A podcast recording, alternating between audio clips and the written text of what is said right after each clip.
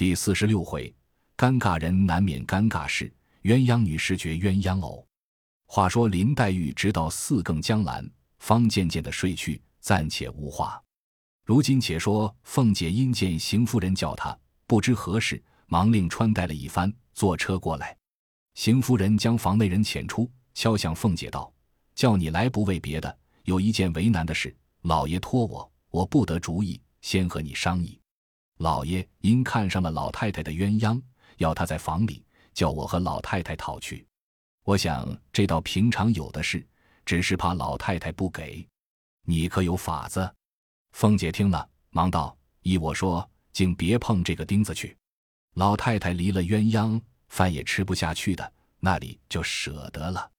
况且平日说起闲话来，老太太常说：“老爷如今上了年纪，做什么左一个小老婆，右一个小老婆放在屋里，没得耽误了人家，放着身子不保养，瓜也不好生做去，成日家和小老婆喝酒。”太太听这话，很喜欢老爷呢。这会子回避，还恐回避不及，倒拿草棍戳老虎的鼻子眼儿去了。太太别恼。我是不敢去的，明放着不中用，而且反招出没意思来。老爷如今上了年纪，行事不妥，太太该劝才是。比不得年轻做这些事无碍。如今兄弟、侄儿、儿子、孙子一大群，还这么闹起来，怎样见人呢？邢夫人冷笑道：“大家子三房四妾的也多，偏咱们就使不得。我劝了也未必依，就是老太太心爱的丫头。”这么胡子苍白了，又做了官的一个大儿子，要了作坊里人，也未必好驳回的。我叫了你来，不过商议商议。你先派上了一篇不是，也有叫你要去的理，自然是我说去。你倒说我不劝，你还不知道的那性子的，劝不成，先和我恼了。凤姐知道邢夫人秉性语，只知成顺假设以自保，次则贪婪财货为自得。家下一应大小事务，具有假设百步，凡出入银钱事务，一经他手，便客色异常，以假设浪费为名，须得我就中减省，方可长补。儿女奴仆，一人不靠，一言不听的。如今又听邢夫人如此的话，便知他又弄左性，劝了也不中用，连忙陪笑说道：“太太这话说的极是，我能活了多大？”知道什么轻重，想来想，父母跟前，别说一个丫头，就是那么大的活宝贝，不给老爷给谁？背地里的话，那里信的？我竟是个呆子。连二爷或有日得了不是，老爷太太恨的那样，恨不得立刻拿来一下子打死。即使见了面也罢了，依旧拿着老爷太太心爱的东西赏他。如今老太太待老爷，自然也是那样了。依我说。老太太今儿喜欢要讨，今儿就讨去。我先过去哄着老太太发笑，等太太过去了，我搭讪着走开，把屋子里的人我也带开。太太好和老太太说的，给了更好，不给也没妨碍，众人也不得知道。邢夫人见他这般说，便又喜欢起来，又告诉他道：“我的主意先不和老太太要，老太太要说不给，这事便死了。我心里想着，先悄悄的和鸳鸯说。”他虽害臊，我细细的告诉了他，他自然不言语，就妥了。那时再和老太太说，老太太虽不依，搁不住她愿意。常言人去不中留，自然这就妥了。凤姐笑道：“到底是太太有智谋，这是千妥万妥的。别说是鸳鸯，凭他是谁，那一个不想拔高望上，不想出头的，这半个主子不做，倒愿意做个丫头。”将来配个小子就完了。邢夫人笑道：“正是这个话了。别说鸳鸯，就是那些执事的大丫头，谁不愿意这样呢？你先过去，别露一点风声。我吃了晚饭就过来。”凤姐暗想：鸳鸯素汐是个可恶的，虽如此说，保不严她就愿意。我先过去了，太太后过去，若她依了，便没话说；倘或不依，太太是多疑的人。只怕就以我走了风声，使他拿枪做事的。那时太太又见应了我的话，羞恼变成怒，拿我出起气来，倒没意思。不如同着一起过去了，他依也罢，不依也罢，就移不到我身上了。想必阴笑道：“方才临来，舅母那边送了两笼子鹌鹑，我吩咐他们炸了，原要赶太太晚饭上送过来的。我才进大门时，见小子们抬车，说太太的车拔了缝，拿去收拾去了。不如这会子坐了我的车，一起过去倒好。”邢夫人听了，便命人来换衣服。凤姐忙着服侍了一回，娘儿两个坐车过来。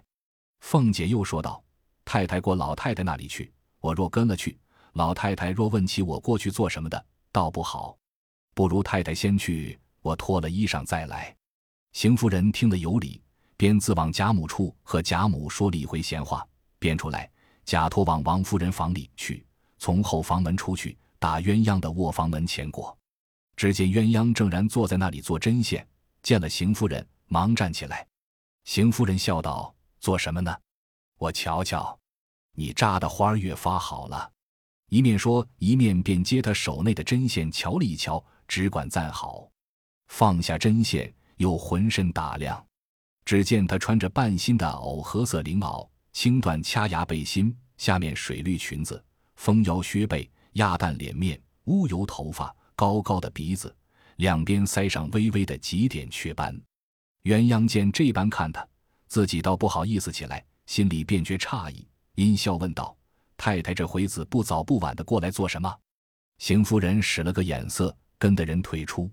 邢夫人便坐下，拉着鸳鸯的手笑道：“我特来给你道喜来了。”鸳鸯听了，心中已猜着三分，不觉红了脸，低了头，不发一言。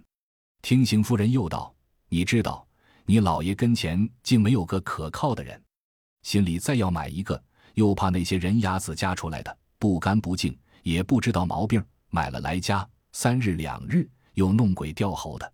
因满府里要挑一个家生女儿收了，又没个好的，不是模样不好，就是性子不好。有了这个好处，没了那个好处，因此冷眼选了半年，这些女孩子里头就只你是个家，模样、行事、做人温柔可靠，一概是齐全的。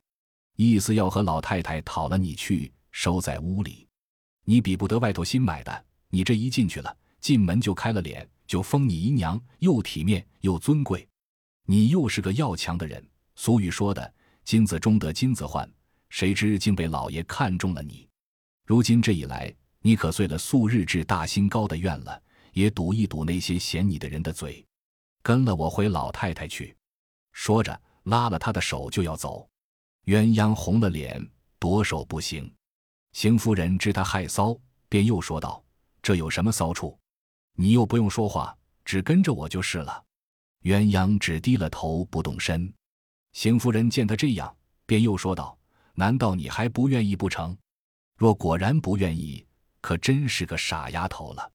放着主子奶奶不做，倒愿意做丫头。三年两年，不过配上个小子，还是奴才。”你跟了我们去，你知道我的性子又好，又不是那不容人的人。老爷待你们又好，过一年半载，生下个一男半女，你就和我并肩了。家里人你要使唤谁，谁还不动？县城主子不做去，错过这个机会，后悔就迟了。鸳鸯只管低了头，仍是不语。邢夫人又道：“你这么个想快人，怎么又这样激战起来？”有什么不称心之处，只管说与我，我保管你遂心如意就是了。鸳鸯仍不言语，邢夫人又笑道：“想必你有老子娘，你自己不肯说话，怕骚，你等他们问你，这也是理。让我问他们去，叫他们来问你，有话只管告诉他们。”说毕，便往凤姐房中来。凤姐早换了衣服，因房内无人，便将此话告诉了平儿。平儿也摇头笑道。据我看，此事未必妥。平常我们背着人说起话来，听他那主意，未必是肯的，也只说着瞧罢了。凤姐道：“太太必来这屋里商议，依了还可；若不依，白讨个骚，当着你们，岂不脸上不好看？你说给他们炸些鹌鹑，再有什么配几样，预备吃饭。你且别处逛逛去，估量着去了再来。”平儿听说，照样传给婆子们。便逍遥自在的往园子里来。这里鸳鸯见邢夫人去了，必在凤姐房里商议去了，必定有人来问她的，不如躲了这里。因找了琥珀说道：“老太太要问我，只说我病了，没吃早饭，往园子里逛逛就来。琥珀答应了，鸳鸯也往园子里来，各处游玩，不想正遇着平儿。平儿因见无人，便笑道：“新姨娘来了。”鸳鸯听了，便红了脸，说道：“怪道，你们串通一气来算计我，等着我和你主子闹去就是了。”平儿听了，自悔失言，便拉他到枫树底下，坐在一块石上，月信把方才凤姐过去回来所有的行径言辞始末缘由。告诉于他，鸳鸯红了脸，向平儿冷笑道：“这是咱们好，比如袭人、琥珀、素云、紫鹃、彩霞、玉串、麝月、翠墨，跟了史姑娘去的翠驴，死了的可人和金钏，去了的倩雪，连上你我这十来个人，从想什么话不说，什么事儿不做。这如今音都大了，各自干各自的去了，让我心里仍是照旧，有话有事，并不瞒你们。”这话我先放在你心里，且别和二奶奶说。别说大老爷要我做小老婆，就是太太这会子死了，他三媒六聘的娶我去做大老婆，我也不能去。平儿笑着，方欲答言，只听山石背后哈哈的笑道：“好个没脸的丫头，亏你不怕牙碜。”二人听了，不免吃了一惊，忙起身向山石背后找寻，不是别个，却是袭人笑着走了出来，问：“什么事情？”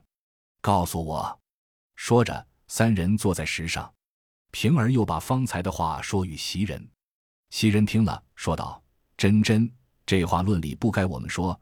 这个大老爷太好色了。”略平头正脸的他就不放手了。平儿道：“你既不愿意，我教给你个法子，不用费事就完了。”鸳鸯道：“什么法子？你说来我听。”平儿笑道：“你只和老太太说，就说已经给了琏二爷了。”大老爷就不好要了。鸳鸯啐道：“什么东西？你还说呢？前儿你主子不是这么混说的，谁知应到今儿了？”袭人笑道：“他们两个都不愿意，我就和老太太说，叫老太太说把你已经许了宝玉了，大老爷也就死了心。”鸳鸯又是气又是骚又是急，因骂道：“两个蹄子不得好死的！人家有为难的事，拿着你们当正经人。”告诉你们，与我排解排解，你们倒替换着取笑，你们自卫都有了结果了，将来都是做姨娘的。据我看，天下的事未必都遂心如意，你们且收着心儿，别推乐过了头。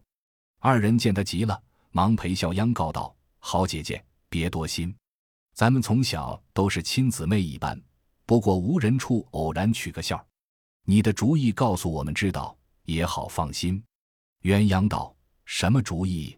我只不去就完了。”平儿摇头道：“你不去，未必得甘休。大老爷的性子你是知道的。虽然你是老太太房里的人，此刻不敢把你怎样，将来难道你跟老太太一辈子不成？也要出去的。那时落了他的手，倒不好了。”鸳鸯冷笑道：“老太太在一日，我一日不离这里。若是老太太归西去了。”他横竖还有三年的孝呢，没个娘死了，他先放小老婆的，等过了三年，知道又是怎么个光景，那时再说。纵到了至极为难，我剪了头发当姑子去，不然还有一死，一辈子不嫁男人又怎么样？乐得干净呢。平儿袭人笑道：“真这蹄子没了脸，越发信口都说出来了。”鸳鸯道：“事到如此，骚一会子怎么样？”你们不信，慢慢的看着就是了。太太才说了，找我老子娘去。我看他南京找去。平儿道：“你的父母都在南京看房子，没上来，终究也寻得着。现在还有你哥哥嫂子在这里，可惜你是这里的家生女儿，不如我们两个人是单在这里。”鸳鸯道：“家生女儿怎么样？牛不吃水墙岸头，我不愿意，难道杀我的老子娘不成？”正说着，只见他嫂子从那边走来。袭人道：“当时找不着你的爹娘，一定和你嫂子说了。”鸳鸯道：“这个娼妇专管是个酒锅饭骆驼的。听了这话，他有个不奉承去的。”说话之间，已来到跟前。他嫂子笑道：“那里没找到姑娘，跑了这里来。你跟了我来，我和你说话。”平儿、袭人都忙让座。他嫂子只说：“姑娘们请坐，我找我们姑娘说句话。”平儿袭人都装不知道，笑道：“什么话这样忙？我们这里猜名儿，迎手批字打呢，等猜了这个再去。”鸳鸯道：“什么话？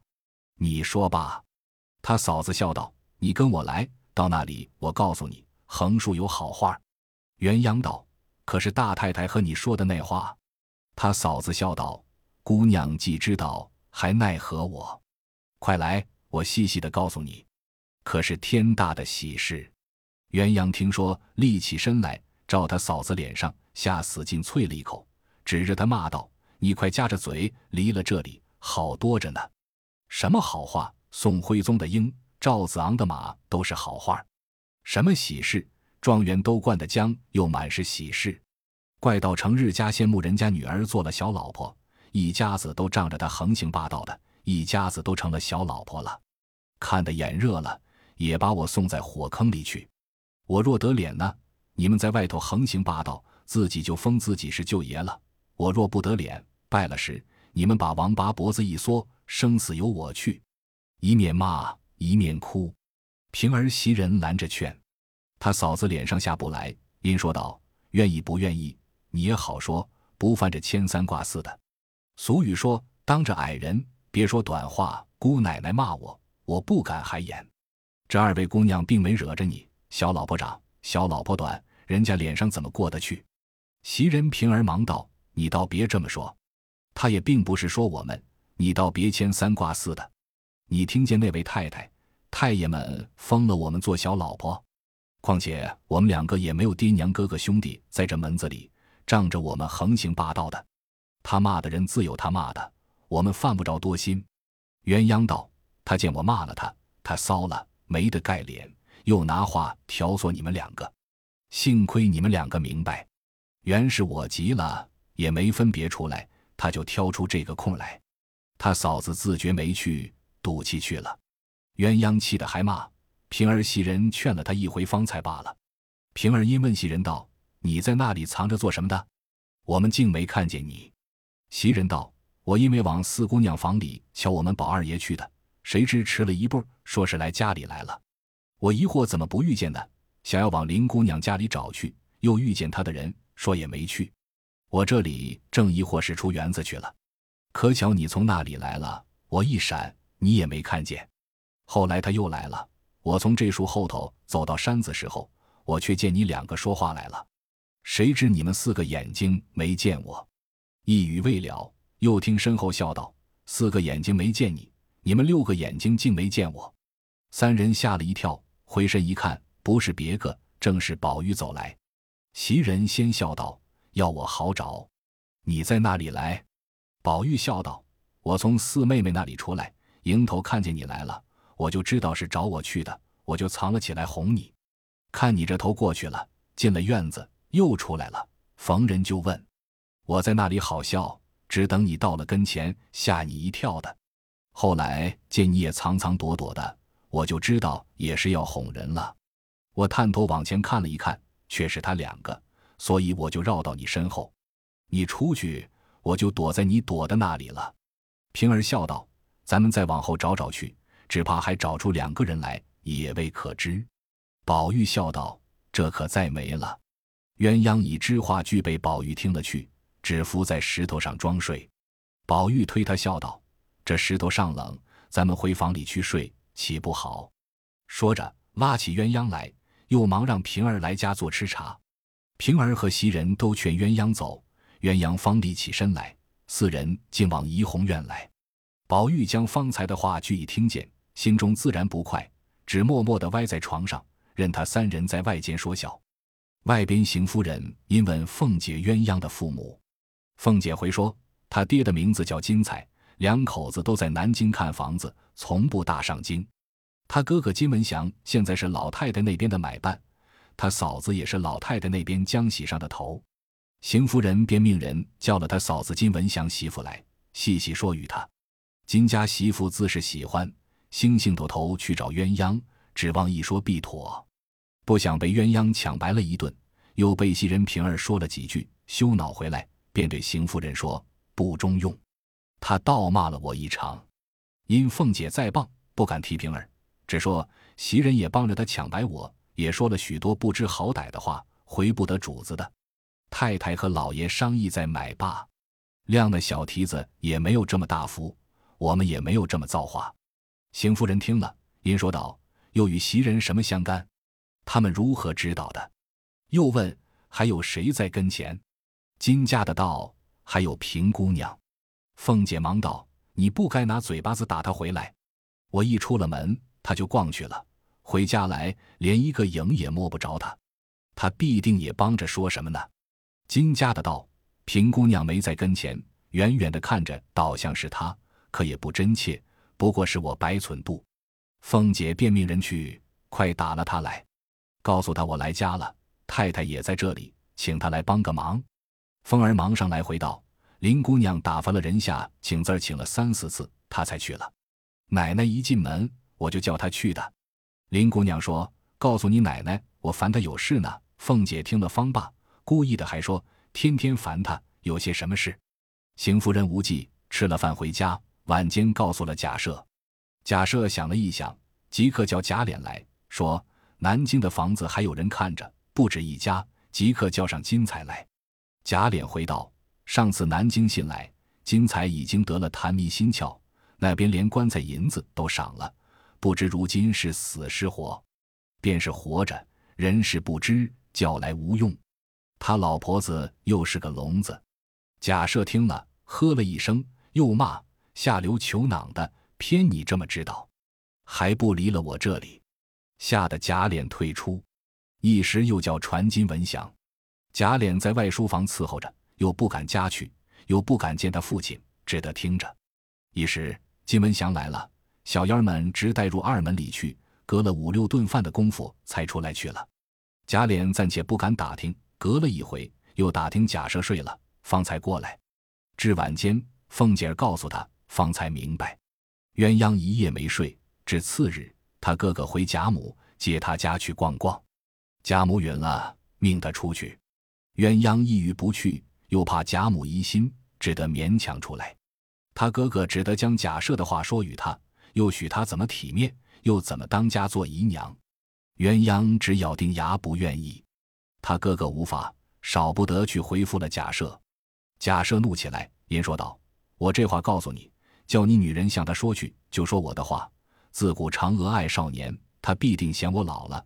大约他恋着少爷们，多半是看上了宝玉，只怕也有假脸。”国有此心，叫他早早歇了。我要他不来，以后谁还敢收？此事一件，第二件，想着老太太疼他，将来自然往外聘做正头夫妻去。叫他细想，凭他嫁到谁家，也难出我的手心。除非他死了，或是终身不嫁男人，我就服了他。若不然时，叫他趁早回心转意，有多少好处？假设说一句。金文祥应一声是，假设道：“你别哄我，我明儿还打发你太太过去问鸳鸯。你们说了，他不依，便没你们的不是。若问他，他再依了，仔细你的脑袋。”金文祥忙应了，又应退出回家，也等不得告诉他女人转说，竟自己对面说了这话，把个鸳鸯气得无话可回。想了一想，便说道：“便愿意去。”也须得你们带了我回生老太太去。他哥嫂听了，只当他回想过来，都喜之不胜。他嫂子即刻带了他上来见贾母。可巧王夫人、薛姨妈、李纨、凤姐、宝钗等姊妹，并外头的几个只是有头脸的媳妇，都在贾母跟前凑趣儿呢。鸳鸯喜之不尽，拉了他嫂子到贾母跟前跪下，一行哭，一行说：“把邢夫人怎么来说？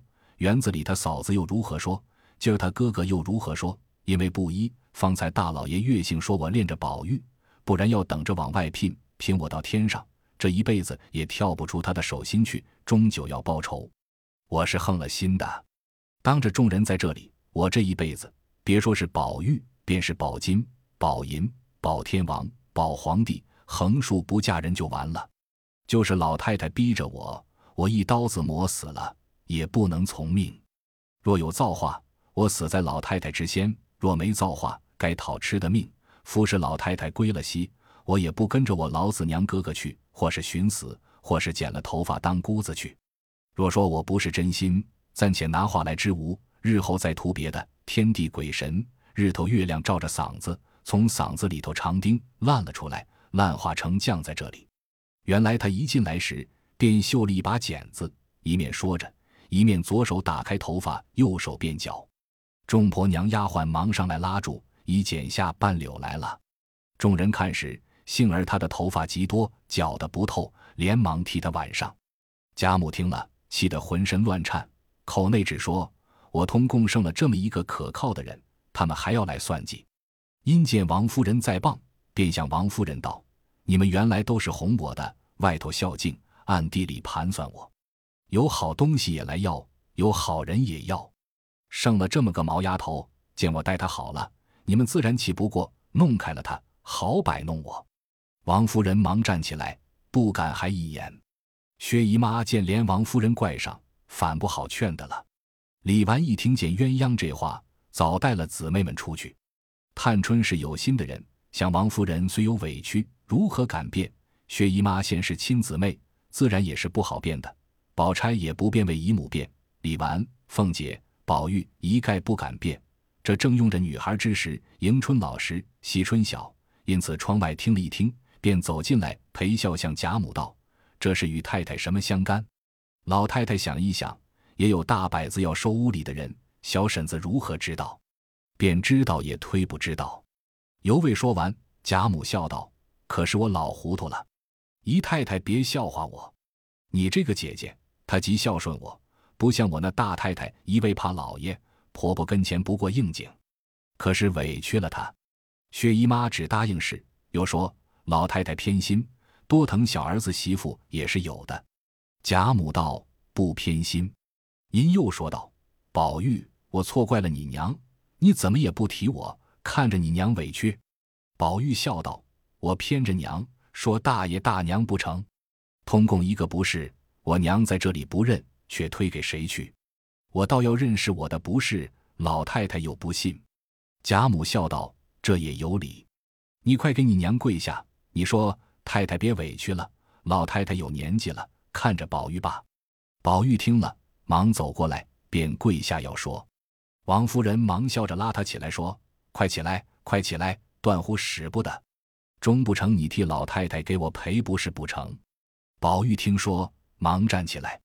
贾母又笑道：“凤姐儿也不提我。”凤姐笑道：“我倒不拍老太太的不是，老太太倒寻上我了。”贾母听了，与众人都笑道：“这也奇了，倒要听听这不是。”凤姐道：“谁叫老太太会调理人，调理的水村似的，怎么怨的人要？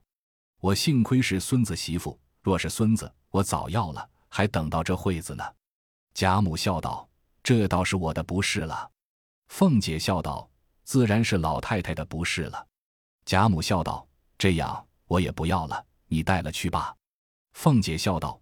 等着休了这辈子来生托生个男人，我再要罢。贾母笑道：“你带了去给脸儿放在屋里，看你那没脸的公公还要不要了？”凤姐道：“脸儿不配，就只配我和平这一对烧糊了的卷子和他混罢。”说的众人都笑起来了。丫鬟回说：“大太太来了。”王夫人忙迎了出去。